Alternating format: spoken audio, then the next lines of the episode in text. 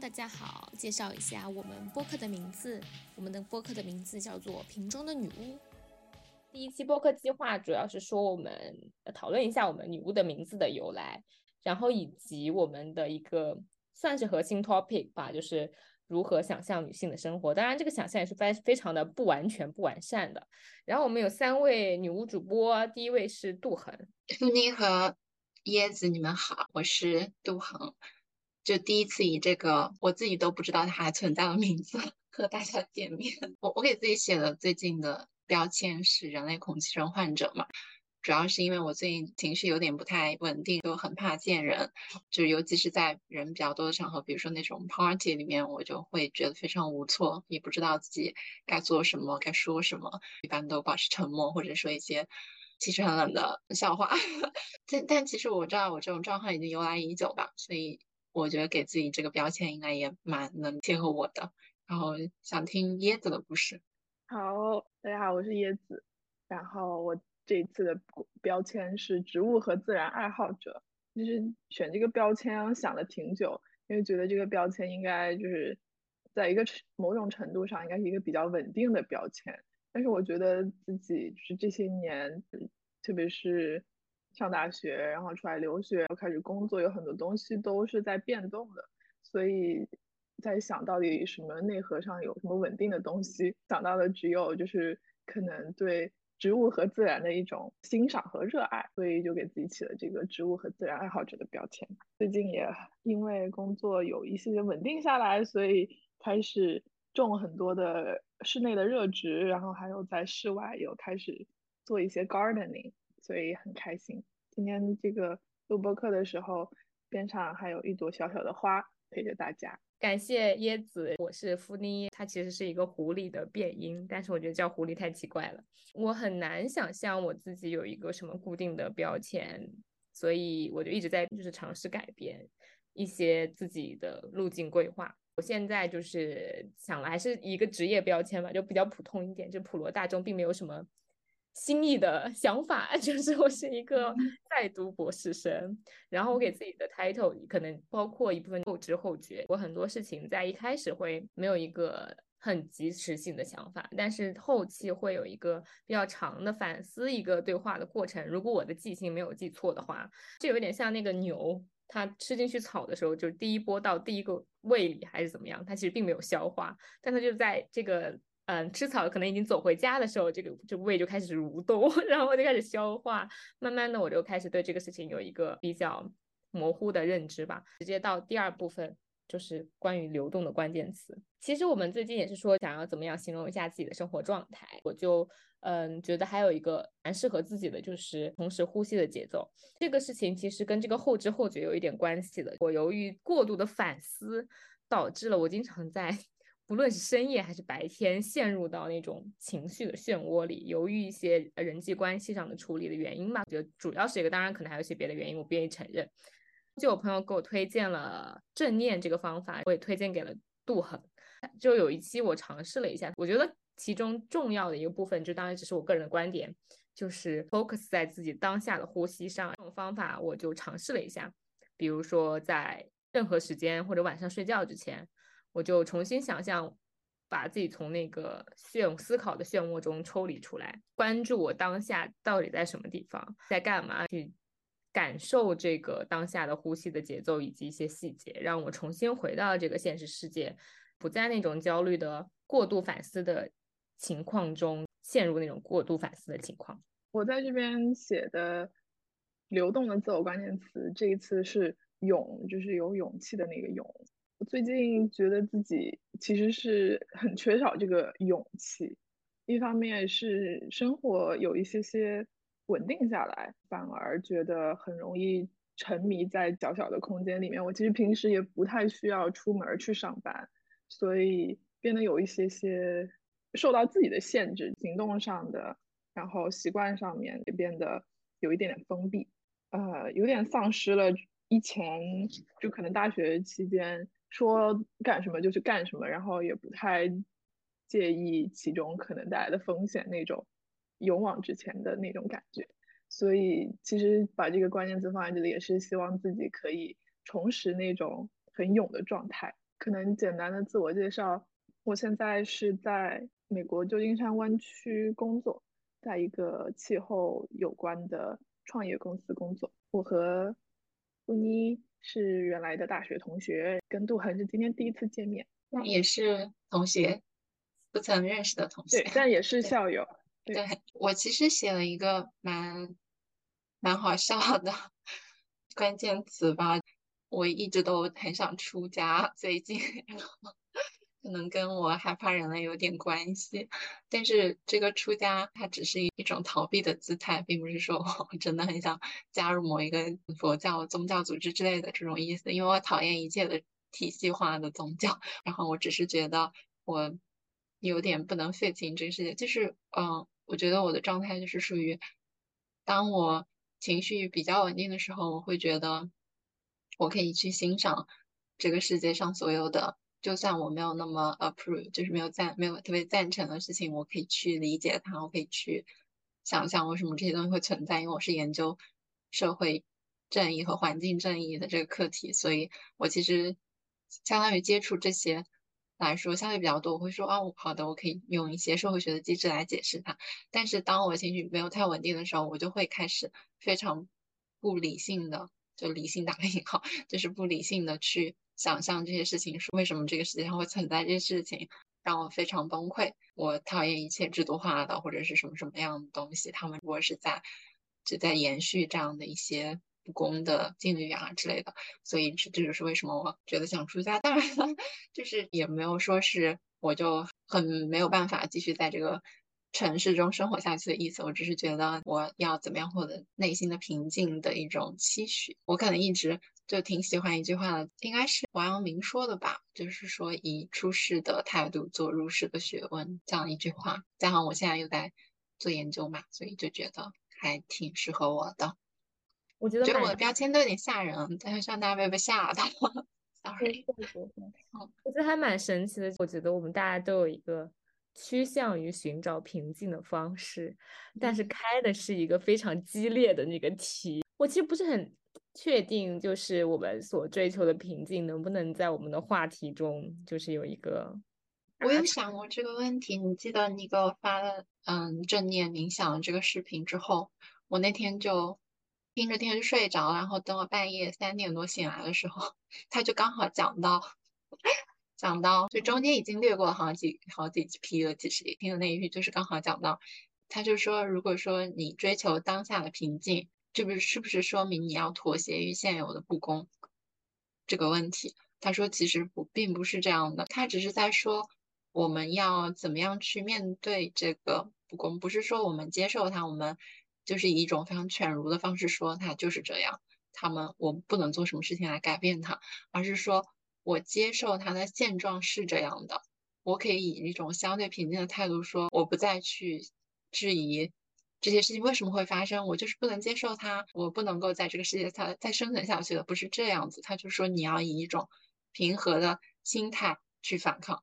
就是这两个东西它是不矛盾的，他是这样讲的哈，但不是原话，就是我自己理解的。我那时候听到，我其实觉得还蛮有意思。曾经我对庄子什么的很感兴趣的时候，我觉得 OK，我我非常非常喜欢他这一套无为的想法，巴拉巴拉。但是后来我又开始研究，因为我的研究涉及到社会正义之类，然后它有很多就是非常就是 revolutionary 的部分。你总是要说我要去改改革，我要去 transform 我们现在的制度。然后我才能做。那我在想，这两个东西它是没有办法结合起来，所以我就开始讨厌庄子，因为我觉得它其实是一种很很不能那个什么的思想。对，没有找到一个词来形容它现在。然后听到这个之后，我其实觉得是我的误解。我觉得还有另一个方法，就是你如果想要达到最后真正的平静，但是这个地方就是就是有一些就是冲突在那里。你必须要正视这个冲突，可能你要反抗这些冲突，你最后才能达到那个真正的平静。所以这个过程是必须要经历的，就是你这个反抗的过程。我们要讨论这个东西，所有人都要说这个东西，大家都要 be aware，然后知道怎么跟这个东西相处，最后才能达到那个平静的状态。所以我觉得也是你寻找就是一种比较长久的平静必须要经历的冲突的过程。我也同意。而且我觉得还有一点，就是它跟我们的 everyday life 相关的，就是尤其是我最近的状态表明，你一直处在一种非常激愤的状态，你是没有办法长久的持续下去的。尤其是对于一个不是来领导一个什么社会，就是 social activism 这种事情来说，你是没有找到一个渠道来发现你自己内心私人的愤怒的话，你的私人生活是完全没有办法继续的。就就女权主义啊什么的，它并不能成为你健康的生活的一种那个，它只能说 OK，我可以。反抗一下，我可以反抗这个制度，我可以通过这个来反思自己的生活，但是它不是一个基基础性的东西，我觉得是这样。那你你怎么想？我觉得杜恒说的前面那一半是很很有道理的，特别是是如果你长期处在一个激愤的状态中，你是没有办法生存下去的，或者说你甚至没有办法把你这个激愤的内容转化成一些行动力，因为他在激愤的过程中已经消耗掉了所有的力气。我理解正念里面有一个。概念是它跟日常对我们那种知识性的反思是另外一个修行的道路。它修行的是你自己的一个跟自己自处，或者是说这个灵性的状态嘛。它是要你日常的平静，但是并不妨碍你同样还是能够非常敏锐的察觉到现实生活中的一些不公正啊，或者就我觉得它是两个部分吧。因为其实我们。日常中总是被 training 要对这个东西进行一个知识性的反思，然后我们平时做的内容也是一个知识性的推理啊，或者知识性的反驳。但这种方面就是达到自身平静的方面，它可能要的是一种就是看山是山的修行吧。我有这种感觉啊，但不一定是它的真的核心内容。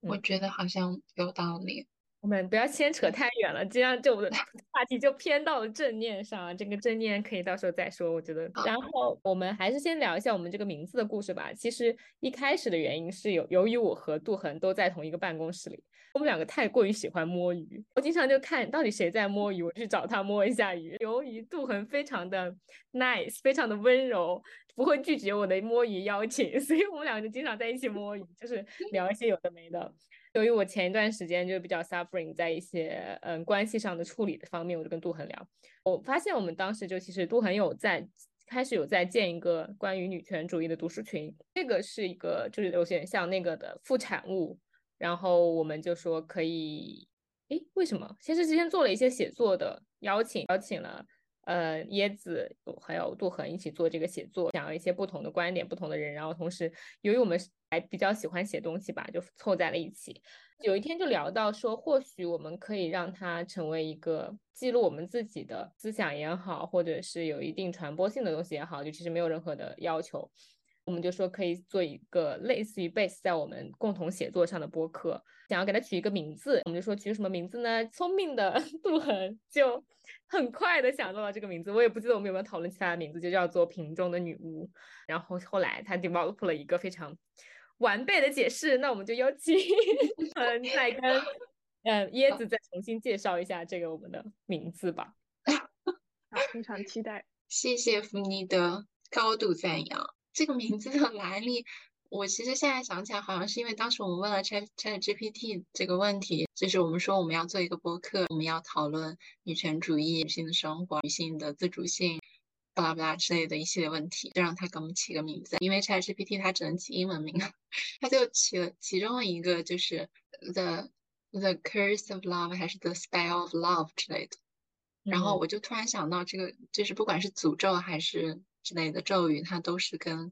巫术有点关系吧。然后我就突然想到，我们最近不是应该说我们前段时间一直都在读那个凯里班女巫这个事情，然后说哎，刚好这两个东西它其实是。有点关系嘛，然后就想到这个名字，然后后来就在写作的时候又重新把它的意涵扩充了一下，但我不能确定它已经是我最初的时候想的事情了，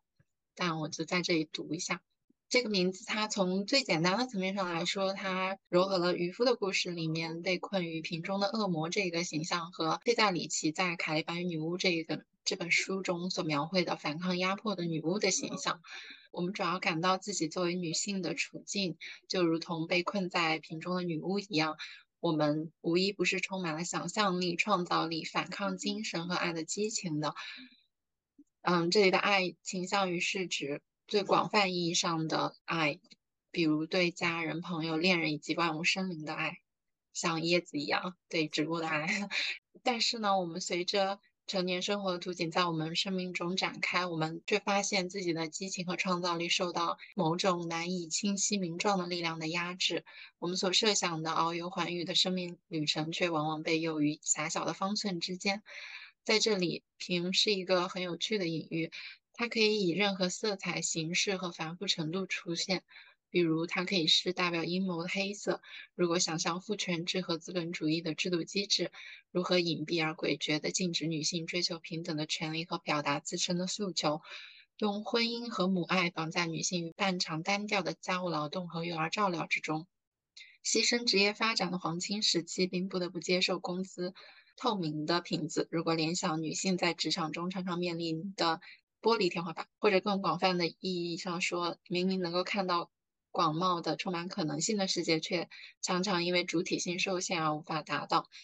它可以被鲜花、钻石和华丽的衣裙装点的一场梦幻，正如同浪漫爱的话语，仍旧在规训女性对自我价值的认知和对生活的期许。所谓美丽话语，比如白幼瘦，继续阻止女性悦纳和欣赏自己的身体。它还可以是从个人和家庭延伸到国家和全球尺度的秘密织成的网络，使女性所受的言语侮辱、身体暴力不能被听见、看见，甚至不不为女性自身觉察。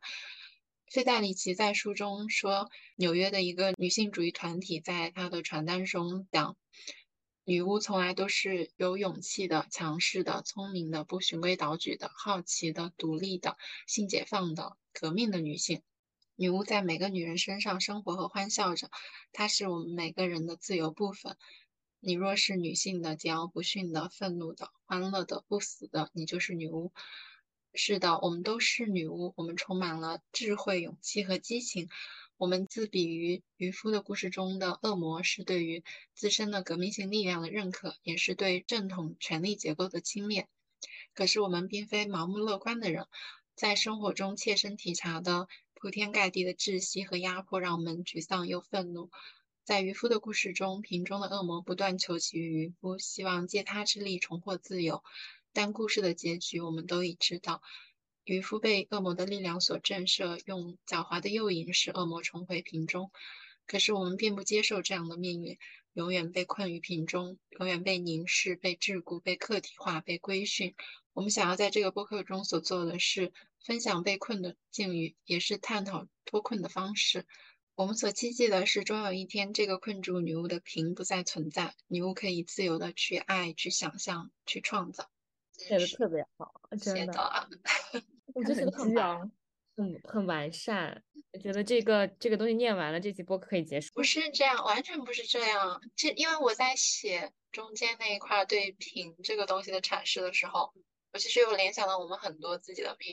就是很多，就比如说我在说女性受到了身体暴力和言语侮辱，我我会联想到我们已经写作中已经有的部分，以及我跟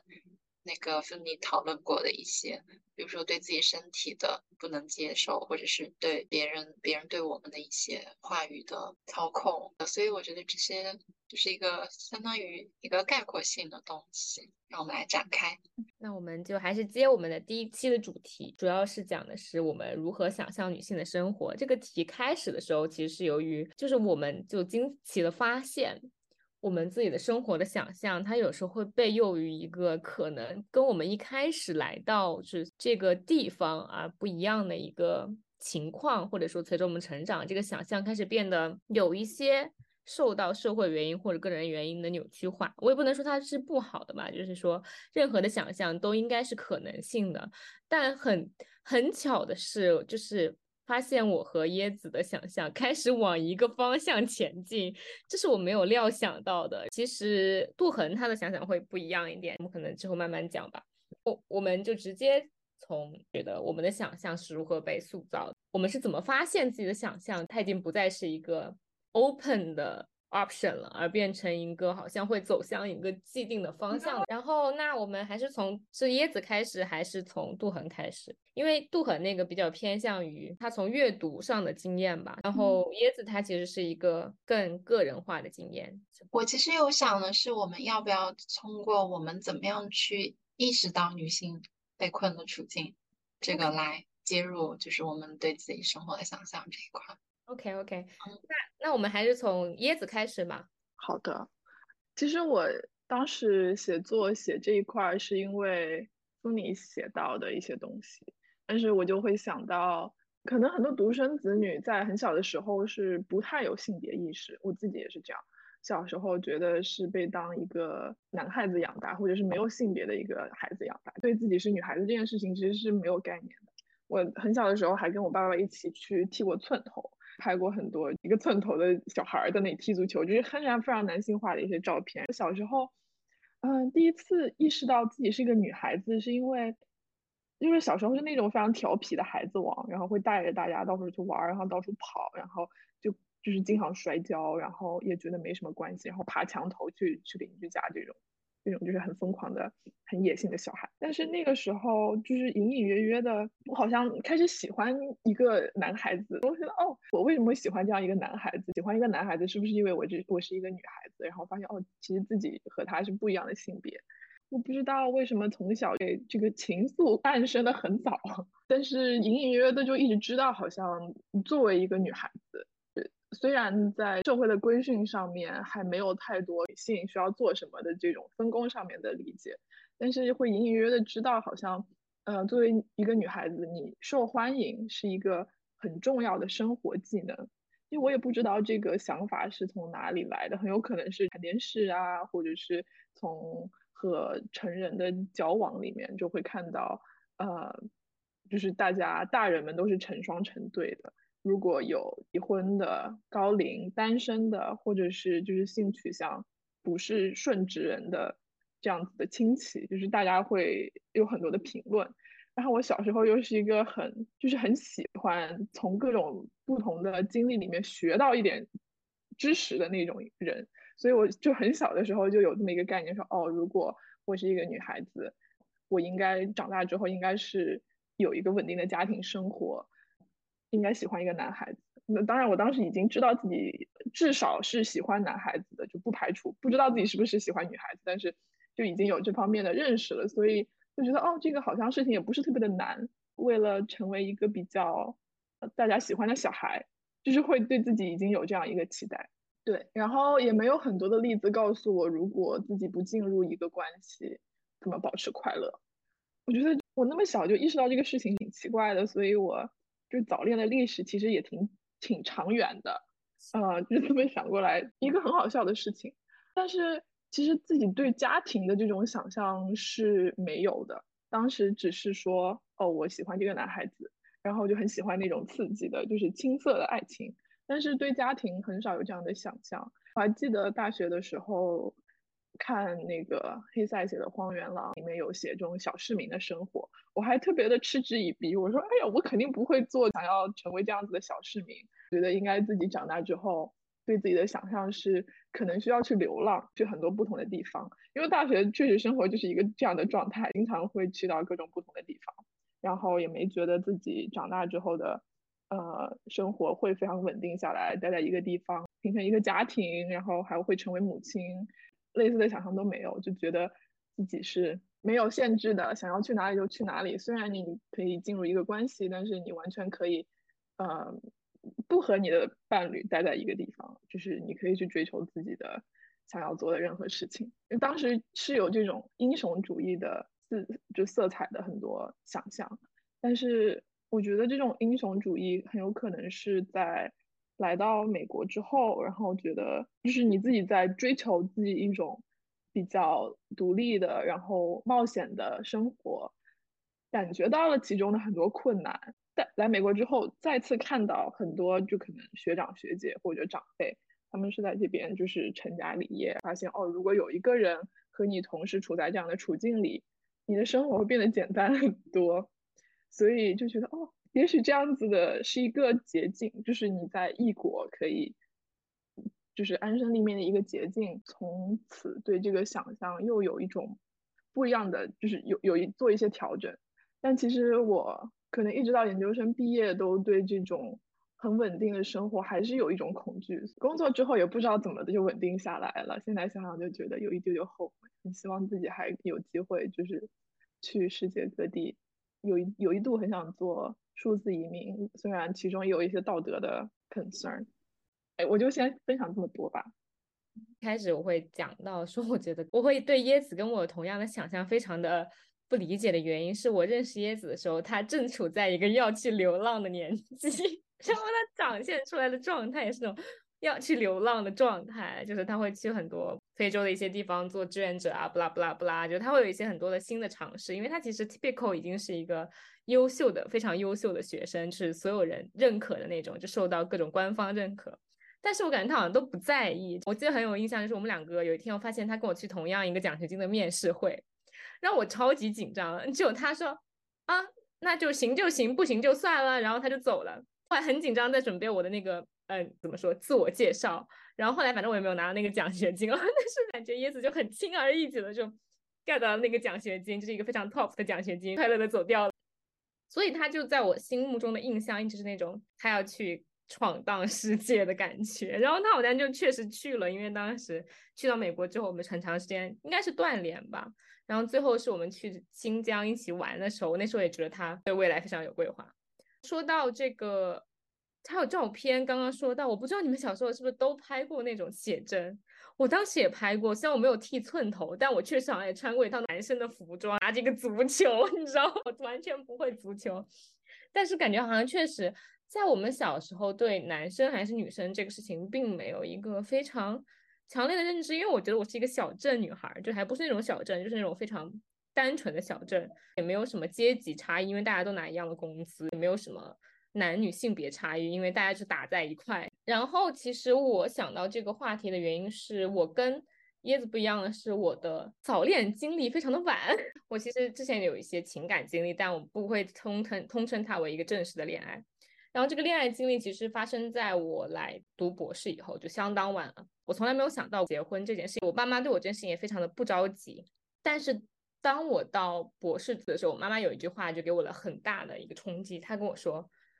虽然我们不是说强求你做什么，但是你既然要去读博了，你也应该考虑一下，或许可以找一个男朋友。不是说我之前没有男朋友，但他这句话觉得你应该有一个正式的那种男朋友。”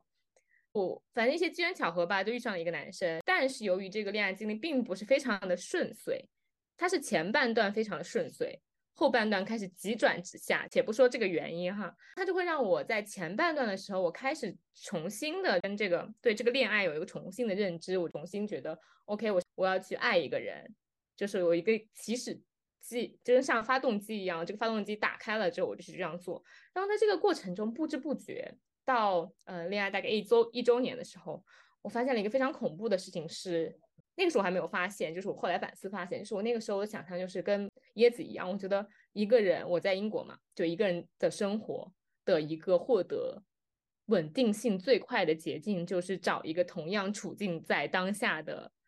人，然后跟他好像缔结了一个什么样的同盟一样，然后你们共同去为一个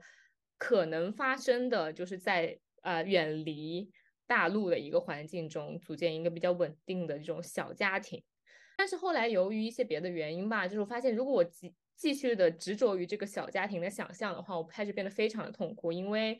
嗯，更多的更现实的事情冲进了这个想象里，包括我们之后可能会聊到的女性身体啊、生育啊，然后包括嗯家庭责任啊这些方面，这个过程就变得非常的 complex，就是你会觉得。它逐渐的从一种温暖的港湾变成了一种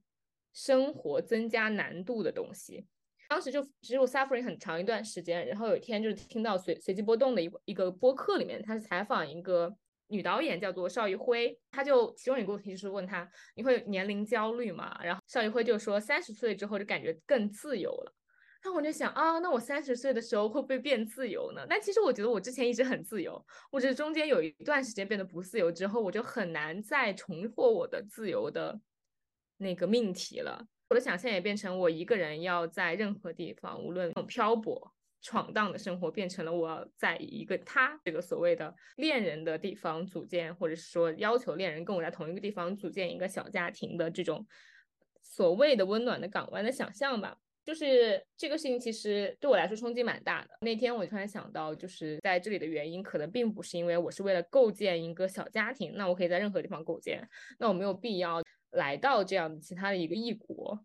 做一些不受到所谓的中国传统文化的你这个年龄阶段该做什么事情的这种限制，然后我就觉得 OK，那我是不是可以从这种小家庭的想象中脱离出来呢？虽然过程依旧非常的艰难，我还是不断的会调回那个要是什么什么样就好了的那种叙事里面，但是现在至少就是说，我觉得 OK，我慢慢的重新的再把这种一个人生活的。勇气找回来，把自己从那种想象中解救出来。但是如何进行一个人的生活呢？那个新的想象应该是什么样呢？其实我现在也没有什么特别的规划。我感觉从听完你的故事，我又反思了很多自己的经历。虽然我就可能你们看了我写的，通过阅读怎么样建立自己对女性生活想象的这种看法，好像我一直更认同男性对生活的想象。但其实我听你们讲完之后，我又反思自己的经历，我发现其实并不是完全这样。因为我觉得我是一个很容易被。写在书上的东西所裹挟的人，就是我读的东西特别容易影响我。但是其实我觉得，作为一个女孩子，然后在成长经历中，肯定有曾经有过一个阶段，说我是不是有考虑过我成为，比如说某个人的妻子这样的角色，有没有设想过？我其实觉得我肯定是曾经设想过的。只不过我是一个完全没有办法设想这件事情发生在现实生活中的，甚至到现在我都没有完全没有办法设想我会跟某一个人一起生活超过一年嘛？可能 我觉得这件事情好可怕。但是我想一下，为什么是这样呢？是因为我父母的婚姻他们充满了冲突。可能我在很小的时候我就看到他们两个打架，就是拿刀打架那种。那时候我就很小嘛，我我觉得他电视剧进入我的潜意识，当我想象到两个人要一起生活的时候，我就会想到这样的场景，我就会觉得这是一个非常非常非常暴力的场景。婚姻它。所牵涉的内容都非常暴力，包含了无意义的争吵，甚至他们到现在都还不离婚，我真的完全不能理解。但是我其实有曾经有设想过，尤其是恋爱经历这块儿吧，可能小学的时候没有想过，没有没有这种萌芽吧，因为那个时候我就一直剪很短的头发，每天晚上乱跑那种人。到了初中的时候可能有过，因为可能我坐在我前面那个男生长得特别帅还是怎么的，反正就是有过一些一些。春心萌动，我猜，但是没有任何实质性的那个啥，因为我那个时候想的东西都可奇怪了。初中的时候都会想我要去外太空、太空旅游之类的这种东西，就是虽然现在完全没有任何自然科学的成分在我的研究里面，但是那个时候非常想成为一个时空旅行者，whatever 之类的。然后那时候躺在床上都会在想啊，这个这个太空里面到底有多大，然后有没有黑洞，要不要被吸进去之类的这种事情。可能是到了高中的时候有一段很漫长的恋爱经历。它结尾于一个非常不成功的恋爱实践，让我发现，哎，好像我完全就是没有办法设想，我作为一个，就比如说大家小的时候都会看偶像剧吧，就那个时候我们成长那年代是台湾的偶像剧大行其道的时候，我虽然会也可能也看了没有那么多，但是经典的那些都看过。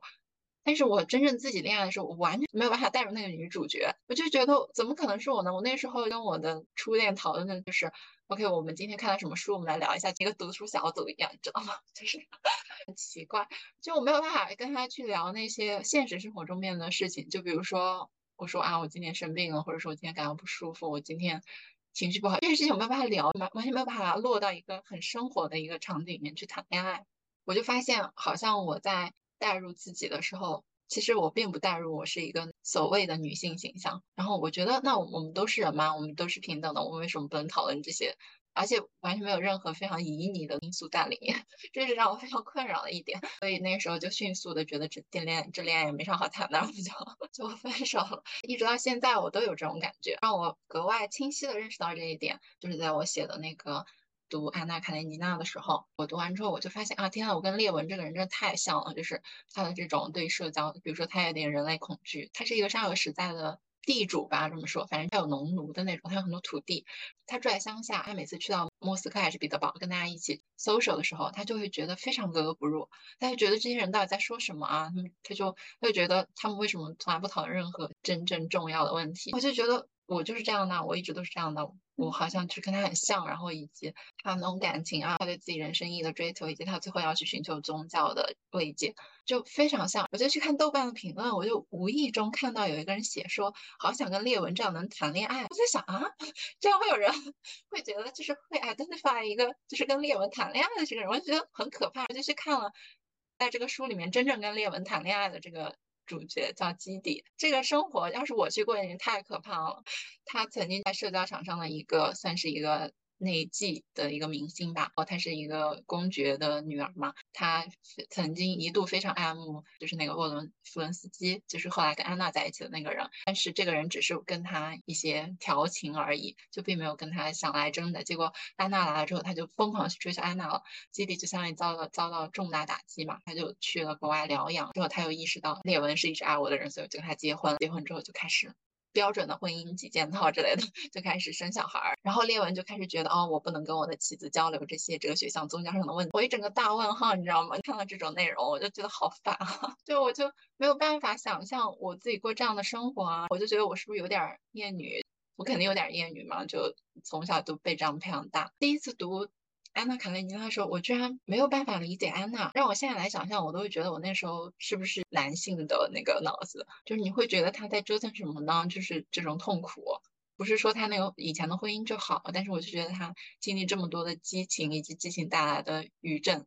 给他这么多的痛苦，最后就落得一个要要在铁轨下面自杀的结局，我就觉得好不值得。但是后来我去读《那不勒斯四部曲》的时候。”在欧洲的第二波女权主义热潮最为涌动的时候，《那不勒斯四部曲》里面女性主角 Nano 参与了当时的一些论战。他就说：“他说他不要再给他的小孩子读什么《包法利夫人》和《安娜·卡列尼娜》这样的书了，因为女性想要出轨，最后的结局都是要死。”我才意识到，OK，为什么安娜会这样？就是因为这是一个男的写的书，就是这就是一整个，就是当然是在文学阅读方面，我的女性主义的启蒙。我曾经阅读的大量的东西。我都是以一个被男性视角殖民的思维去阅读的。但我去想要去想说一个女性到底怎么样去生活，她好像就跟一个人要怎么样生活好像有点不一样似的，很诡异。你要去说人要怎么样生活，大家都会给你推荐很多很多，比如说黑塞。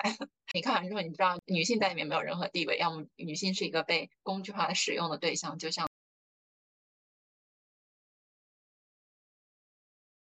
在那个悉达多里面的加摩罗一样，他他只能教会男性情欲的启蒙。男性在发现 OK 情欲这个事情我可以抛弃，我要去追求更高的理想，他抛弃了，他 还要生一个儿子。我就觉得你完全不能知道女性要怎么生活嘛。我读到的《那不勒斯四部曲》里面的女孩子，她要怎么样生活？她就是要破除很多很多压抑她的藩篱，她才能像一个人一样，男性社会中的。男的一样生活，他可以自由的去搞创作啊，可以去怎么怎么样。就我就觉得，那我们的生活难道就只是一个负面、一个不能被正向的定义？似乎是这样，我就蛮困惑的，到现在都还困惑的不行。我上次和嗯杜恒讨论黑塞的原因，是有一次我在和伴侣进行争吵的时候，他就说你多爱自己一点。我当时非常的困惑，我当时有一个。点就是我要怎么爱自己呢？或者说我要怎么样确认我自己的主体性，而不是在那种女性奉献或者是聆听的这个角度，就其实也是一个讨好性人格的一种标志吧。可能跟刚刚叶子说的一样，怎么样做一个受欢迎的人，就是你作为一个倾听的人，做一个能够察言观色的人，很多时候就会忽视，或者是明明意识到了我自己的。欲求，但是对他进行了一个排序的后置。我就跟杜恒说：“那我读点什么好呢？” 杜恒就说：“你去读黑塞。”由于我记性真的非常的差，当我他给我推荐两本黑塞的时候，我突然意识到，这其实我黑塞的书我是读过的，就是包括悉达多，包括那个《荒原狼》这种类型。突然想到了我读悉达多的糟糕的经历，就是我那时候是听书听了，因为那段时间我应该也在锻炼。他就在形容这个悉达多的成长历史中，我就会觉得非常的愤怒。除了他本人之外，任何人在他的这个成长路径中都只是工具。就是说，如果说我像一个男性这样生活的话，我也很难想象其他人都是我的工具。就是我还是很希望以理解一个活生生的个体的方式理解我成长路径上的每一个，不管他是给我带来。好的或者坏的一面的人，不管他男性还是女性，但这种想法就会让我非常的心软，很难说。由于为了确立我自己的主体性，把对方真正的我心理接受上的客体化，认为他只是一个成长路上的阶梯，我就比较难以接受这样的想象的方式。然后我应该是看上野的一本书，他说啊，那如果关于女性要怎样生活的想象，是一个男性的想象，男性认为女权要做的事情是要推翻他们，像他们一样统治社会的话，那也太无趣了吧？我就觉得，如果我只是像黑塞一样想象我将来未来的生活方式，那所谓女性的想象，那只是一个男性化的女性的想象的话。也会不会其实不是我所追求的那个呢？所以，呃，黑塞不能给我一些精神上的支柱吧？嗯，我其实想，我不是说要为黑塞辩护的意思，我其实想说，反正就我所看悉达多所感受到的是，他并没有在一开始就明确的觉得我要工具化的使用你来达到我的。某种寻求自我的结果，他只是在寻求自我的过程中，他不知道怎么回事，反正就抛弃了他的朋友和他的情人和他曾经支持过他事业的一些人。我觉得这两个还是有一点区别的。他不能安于那个环境，就比如他不能安于他和他的朋友，嗯，乔文达一起留在佛陀那里继续去作为佛陀的弟子，所以他说他要离开乔文达，然后自己去寻找自己的道。之类的，我很难去讲说，在现实生活中，要是发生这样的事情，你发现你要跟你跟你朋友所追求的道不一样，你离开他，这算是一种你利用了他吗？乔文达也可能也享受过悉达多的陪伴啊，就是他们一起长大，然后他们一起去寻求道的这个过程。我不能完全接受说他一开始就预设了他要去利用他这个事实，当然他最后确实是利用他回归世俗之后，在那个商人。和他的情人那在一起那段时间，他似乎是有点明确的意识到他并不是很享受这样的生活状态的，但是他还是默许了给他的陪伴呀，或者是帮助啊之类的，但最后又离开了。我觉得这个有点模糊，其实，但是确实还是没有办法，因为一个女性如果真的像那样子去寻找自我，我觉得这反正不像是一个女性去寻找自我的一一个指南。我觉得任何一个就是可能不想按照很规定的范式去生活的人，都会遇到这样的问题。但是女性尤甚，因为对女性来说，就是可以借鉴的方式更少。但我觉得我吧读黑塞什么已经是很久之前了，但我也只记得就是自己带入的是这些一些男性的角色。但其实这个角色是非常就是想要把它。投射到自己可能未来的规划上面，这感觉是很悬空的。你可能其实完全不知道怎么样实践它，所以我其实觉得可能受到了一些什么哲思上面的启发，但是最后没有任何的实际上的帮助。但但不不是说它没有用，因为就是这种哲思上的启发当然也是很好的。但是就是当你可能处在一个生活状态里面，想要的是很多就是可以 actionable 的。这种可以行动的这种小点的时候，读这样的书，我觉得不是太有帮助。然后我觉得后来反思在自己这个生活的状态里面，我觉得我是一个很难就是无中生有去创造一个东西出来的人，很容易接受一些范式，进入一个解题的状态。一个解题的状态呢，就经常是你接受了这个题目就是这样子的。但其实这是一个很大的 assumption，你接受了你是要进入一个浪漫爱的这个关系里面，接受了自己之后要建立一个家庭的这个想象，之后就马上进入一个哦，怎么样解题是最好的解题方式这样一个状态里面。但我觉得我们讨论的更加多的是为什么接受了这个设定，为什么一开始会接受这个设定，如果不接受这个设定的话。你给自己的生活的命题可以是一个不一样的形式，这个不一样的形式大概长什么样子？那我觉得对这方面来说，我就是很没有很没有经验。但我觉得跟我自己的性格有关系，因为很喜欢很喜欢抄别人的答案，就是从小到大都是这样，可能经常进入一个就是想要 optimize 东西的状态。但其实对大学的时候感觉还是比较自由的，但是后来之后来就。就觉得题目太多了，就是一个个都要解，就没有机会再去给自己创造题目了。不过真的大学的时候，我觉得是很好的状态。现在也不知道为什么就会受到很多压力。其实刚刚福妮说父母出国的时候对他有恋爱的要求，我爸妈也有，我之前都没有想过这个事情，因为我一直都是一个比较乖的角色。他们要是有这样的要求，我觉得自己也已经就是很任性，就是说一定要出国。然后他们有这样的要求，我当然就只能满足他们。其实生活就是长大的过程里有很多这样子的这种小的要求，要要要听他们的话，然后要跟着跟着他们的想法走，已经有很多这样子的规训了。而且我其实之前在看《那不勒斯四部曲》的时候，在想自己为什么好像没有特别亲近的女性朋友，不知道这是为什么。我好像长大的过程中，每个阶段会有一些朋友，但是这些朋友不是不是像闺蜜一样，或者是你们的命运整个 intertwine 在一起的那种状态。我觉得那个真的很很神秘，我很向往那种状态，但是确实是没有。包括像苏妮，我觉得她有很多很多很亲近的女性朋友，我我也是没有的。我觉得我好像就是一直在恋爱，某一个阶每一个阶段，我最好的朋友都是我的恋人。但是这个恋爱关系总是会结束，所以就是你某个阶段最好的朋友，他就他就消失在你的生活中，而且他们也都会是男性，所以我觉得对我来说，可能这种女性的友谊的经历其实是很少的。也不知道谈到为什么谈到了这里，就是进行一些自我反。女性友谊好像也是我们后来想聊的一期嘛，我觉得没有关系。然后我们在这里埋一个线。因为我我觉得芬妮好奇怪，你之前跟我说你好像也没有从女性友谊中。就我们之前在微信聊天的时候聊到微女性友谊这个问题，我就说女性友谊是支撑我一直能够活到现在的一个很关键的元素。然后你说你好像没有特别，但是椰子好像说你有很多女性朋友，什么？如此的矛盾，我们在做 triangulation。其实是因为 我可能说的是我的女性友谊没有那么复杂，就是我大多数情况下，我和我成长就是。同一个地方成长起来的伙伴的女性友谊非常的简单，没有那么就像那不勒斯里面那么撕扯的关系。比如说，我又觉得一边很羡慕他的好，一边又很嫉妒他的好，一边又很希望就是那种我都没有，我就会觉得哦，他太好了，就只是我朋友给大家展示一下这样的。但我其实后来在大学的时候也有一些新的女性友谊的出现嘛，那个女性友谊就相对更加 complex 一点。因为可能由于大家生长环境不一样，我个人觉得我有时候想法有点直，我有点过于的简单。就是其实跟我推荐那不勒斯的这个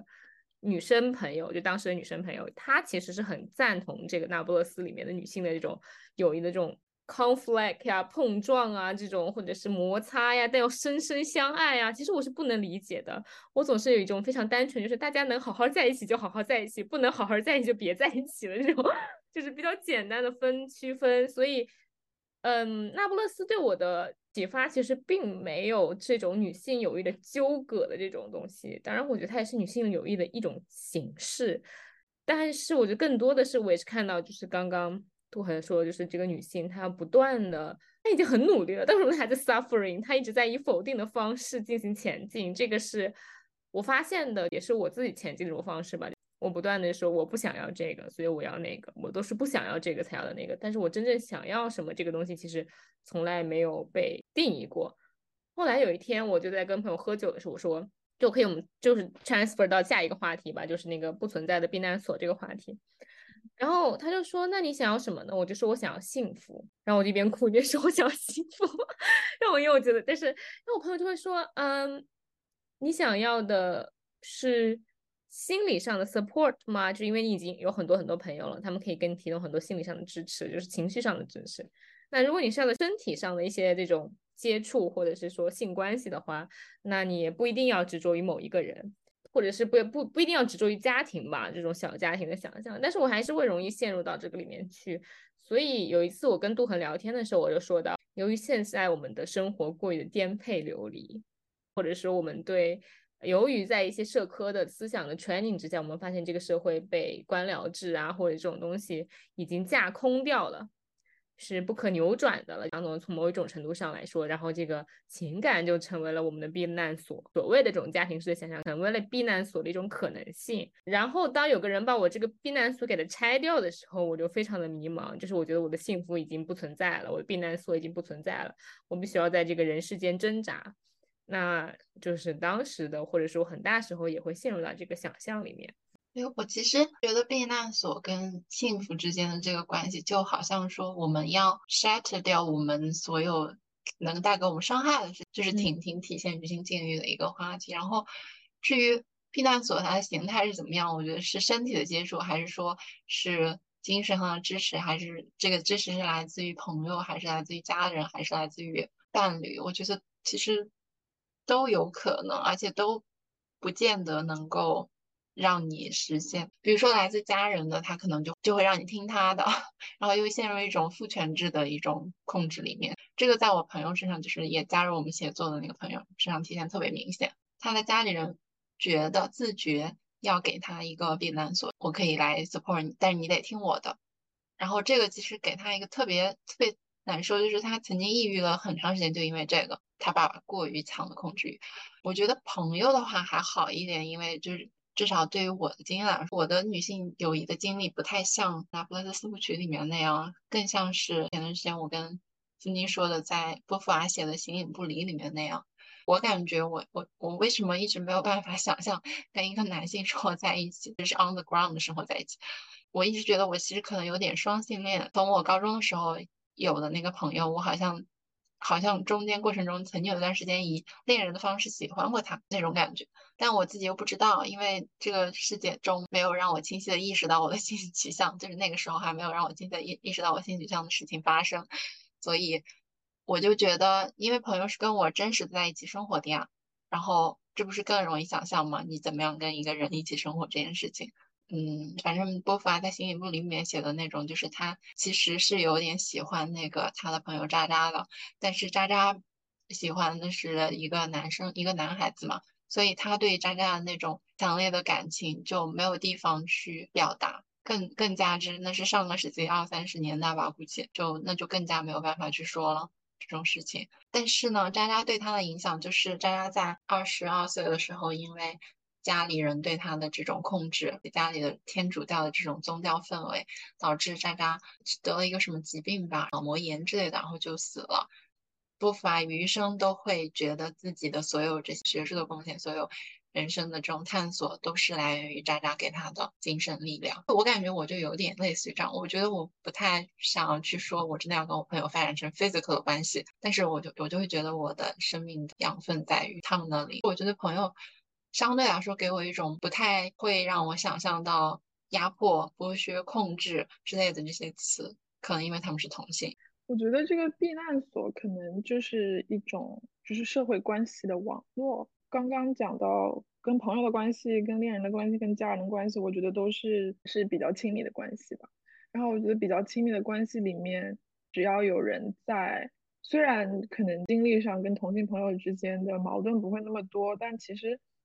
所有的亲密关系都是困难的。那其实我不知道大家在宿舍生活中会不会有这样子的记忆。大家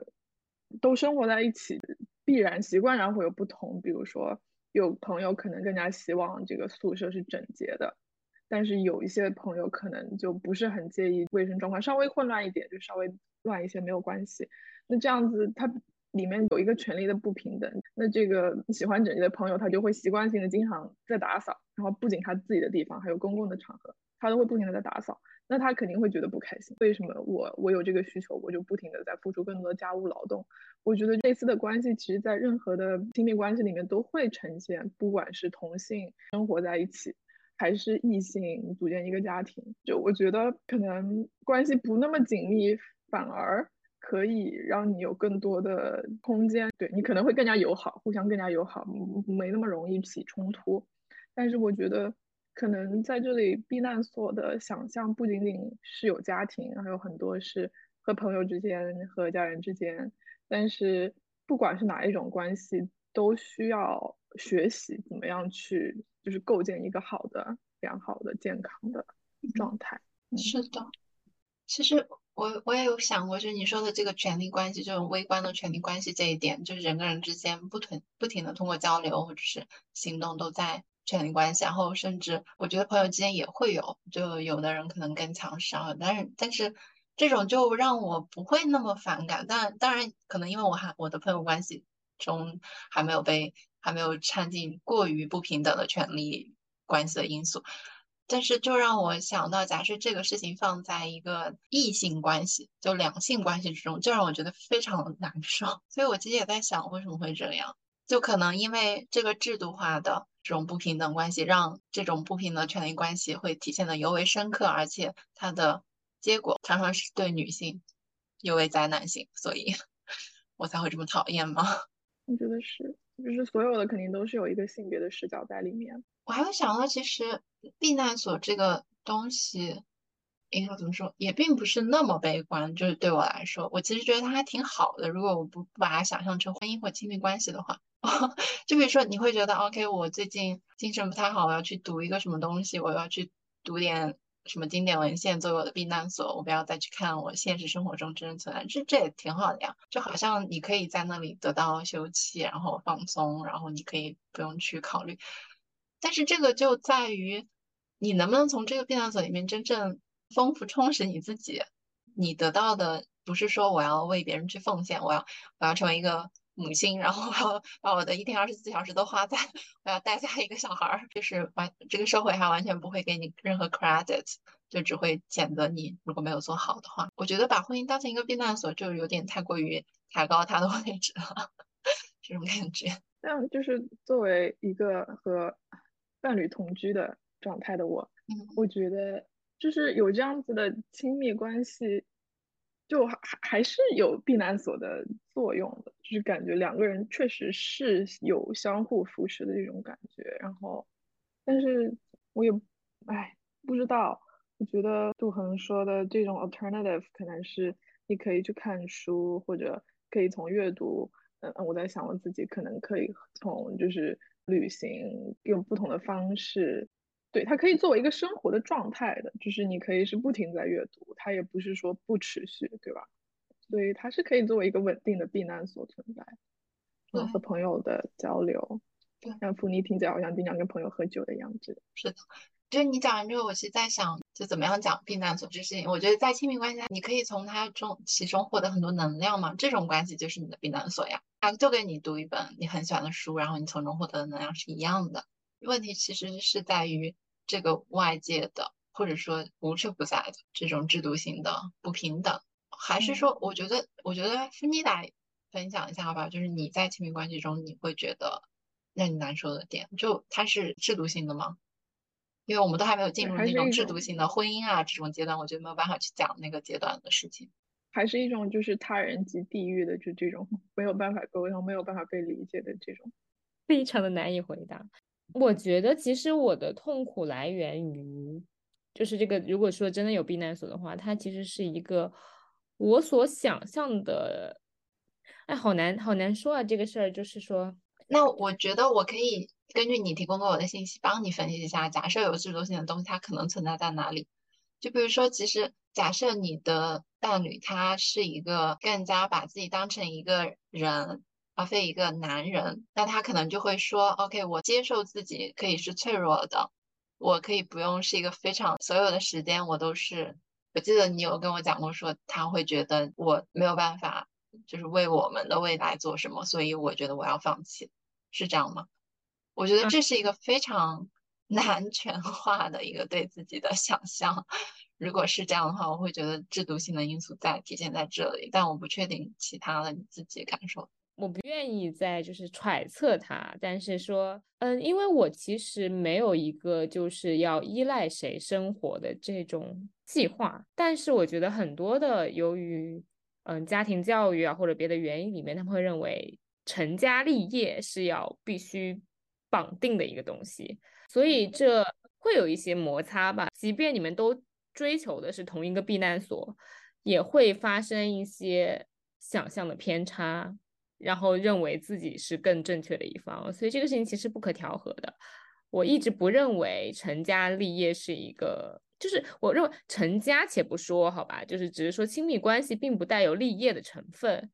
但是可能对于有一些男性来说，这个立业的成分要高于一切的，它是一切的前提。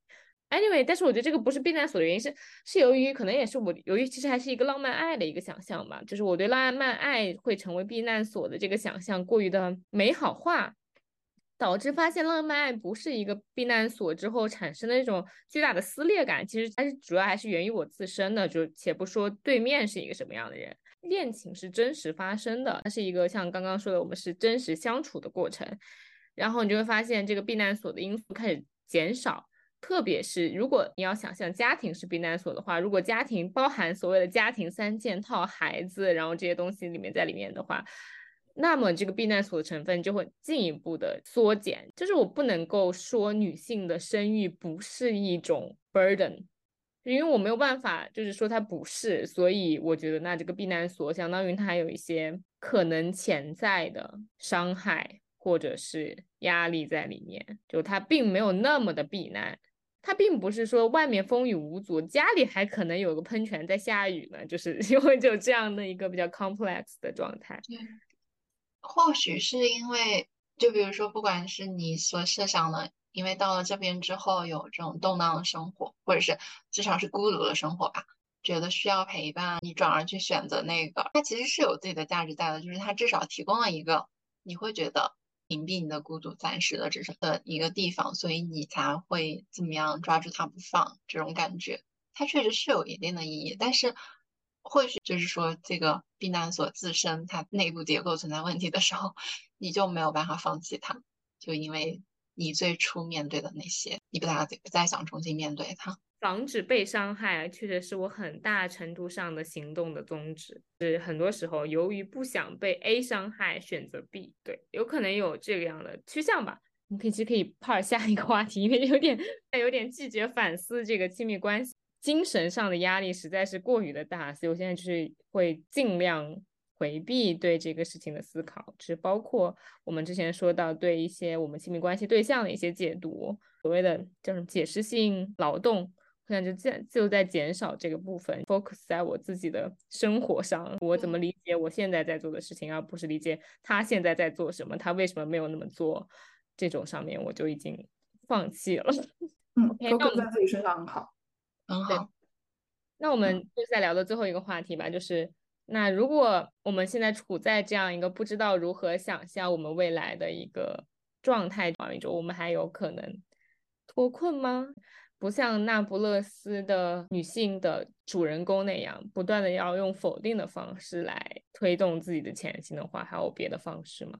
有没有积极的可能性呢？我反正一直都蛮乐观的，就是在这种话题上，因为我可能还没有进入到那种。会被高强度逼婚，那就我甚至还没有被逼过婚，应该说，或者是或者是急急迫的需要，觉得自己需要亲密关系来。但是我觉得我我觉得我最近面临的问题是，过去经历的事情它没有消失，就是它还留在你的潜意识里面。想到曾经过去曾经面临的。比如说小的时候曾经面临的身体伤害之类的这种，你现在还会想到他们，然后这是不是也是一种我要带着否定过去的这个任务寻找自己的未来的路这种感觉？所以我也不能说我完全就没有被这个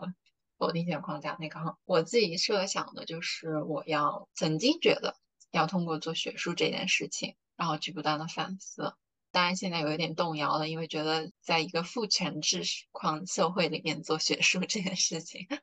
其实就挺水 K 的。在私人生活方面，觉得要跟我的女性朋友，然后保持终身的友谊，甚至觉得可以生活在一起，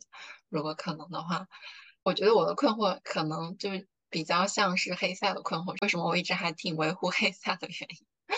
我不知道真正自己想要过什么生活。如果我不用再去迎合社会对一个女性怎么样去过生活的预期之后，我要过怎么样的生活这样的事情，我觉得那我想象的还是我要不断去发现自己，我要去追求自己的主题。但是这个东西它到底在哪？就是在这个已经是被父权制和资本主义所规定的社会里面，我真的有这种这种自由吗？我感觉我可以在私人的领域获得这种思想领域的自由。但是我发现我又被困在这个宏大的不自由的框架里面，所以我觉得这是我很难想象的一个点，就是很难想象的原因所在。嗯，陆鹏，你刚刚说的，在比如说以学术为例子这样一个就已经既定的框架下面，你想要追求的理想的状态应该是什么样的？如果你拥有这种自由，拥有这种主体性，它应该是什么样子呢？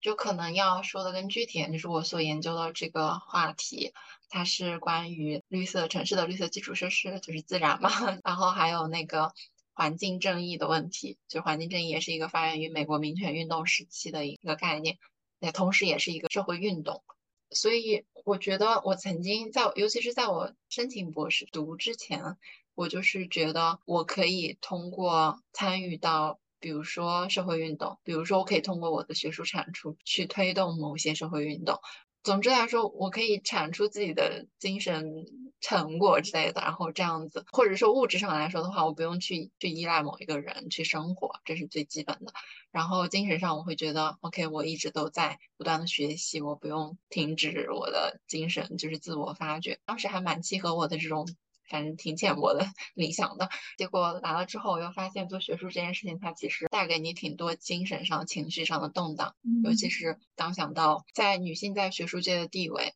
可能女性就是没有那么主动的去追求在学术界的影响力，比如说 connections 啊或者之类的，在一个领域里面，可能就是女性大学者她就没有男性多。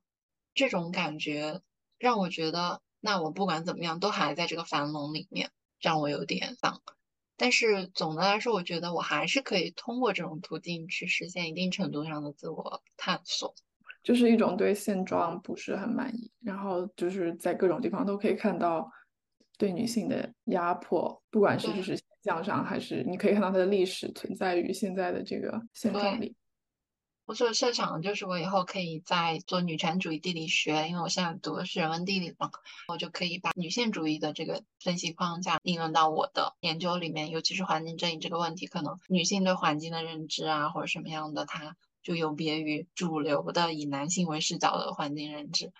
可以把它结合进去。我觉得这样我可能会开心一点，就是至少比我现在做的研究会更有动力一点。但你说我要把学术作为我真正的理想，那也不见得。其实，因为学术它毕竟还是一个很工业化、很很新自由主义的一个生产体系，所以我感觉还是要找一点什么真正的工作之外的东西。我同意。特别是现在工作之后，觉得工作就是真的是生活里很小的一部分。工作之外的时间、精力，这个很多的空间都是可以自己就是选择，然后怎么填充、怎么构建。好像叶子还没有说，就是设想怎么脱困的这个话题，对吧？我我其实对一些父权制。包括资本主义或者是官僚制度这种体系的一种觉察和审视，对我来说就只是一个开始，就是它是一种哦，你觉察到这个东西，然后你大概知道它背后的逻辑，然后你知道它可能对你有伤害，让让我肯定不开心它存在，但是我觉得我很容易接受，OK，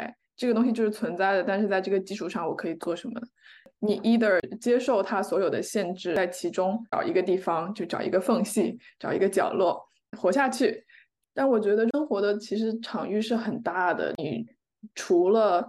感觉到他们的限制之外，还是有很多的，刚我说的，有空间、有时间、有精力，是可以做就自己想做的事情。可能要接受这个限制吧，对我来说。然后我觉得每个人也有自己的角色，对于这个系统性的压迫下面，可能有一些人是决定一直。在那里勇猛的抗争，可能有一些人是混入其中，可能要当一个间谍，然后可能有一些人是一直都没有觉察，就这样子浑浑噩噩的过下去。那我觉得每个人都可以选择自己的这样的一个角色，也不一定说一定有一种生活是比其他的生活更好的。但是每个人对自己肯定是有自己的要求的。我觉得我现在对自己的要求就是，呃，更加了解大家这些压迫到底是在什么地方，然后。希望可以建立一个不一样的现状。如果自己有余力的话，可以改变一下这个现状；如果没有余力的话，就是先把自己的生活过好。那我觉得对我来说，可能有一点可以做的就做一点，这种感觉。但是我这个人吧，就是心情不一样的时候，这个想法是完全不一样。我现在心情比较好，所以我是这么说的。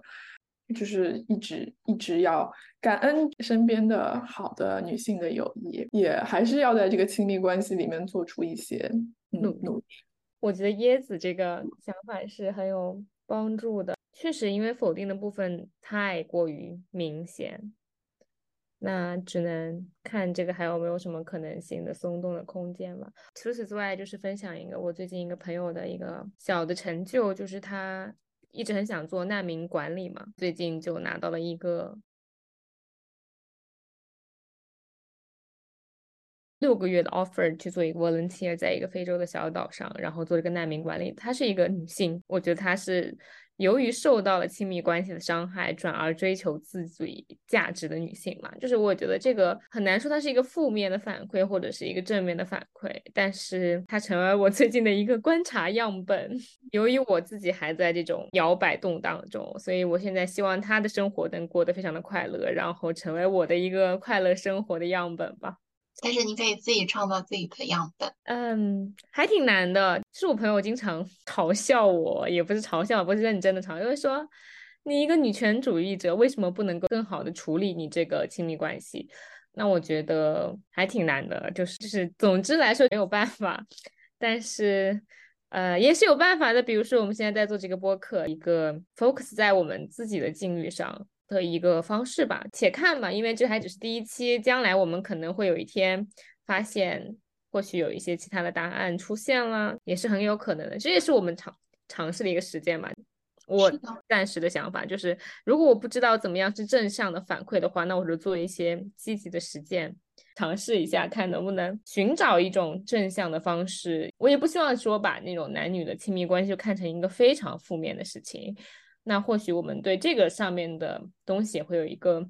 新的改观，对我们自己要怎么生活也会有一个新的认知，然后重新找回我们的勇气，或者是找回我们的积极生活的态度。大家还有没有什么要总结的？我其实，在想说，我并不反对任何亲密关系，就是我是反对会让人枯萎的亲密关系，就是有毒的亲密关系，因为我觉得。尤其是当你面对人生很多困难的时候，能有一个人爱你，那当然是很好的了。就是我觉得女性受到的伤害太多了，导致她对有毒的关系都抱着不放，这件事情才会让我们想要反省。所以我觉得没有关系，我们反省一点亲密关系，只是为了建构更好的亲密关系。好的，那我们的播客就在这里第一期结束啦。希望我们下一期可以再讨论更多切身相关和有意思的话题。大家再见。的形状闪烁。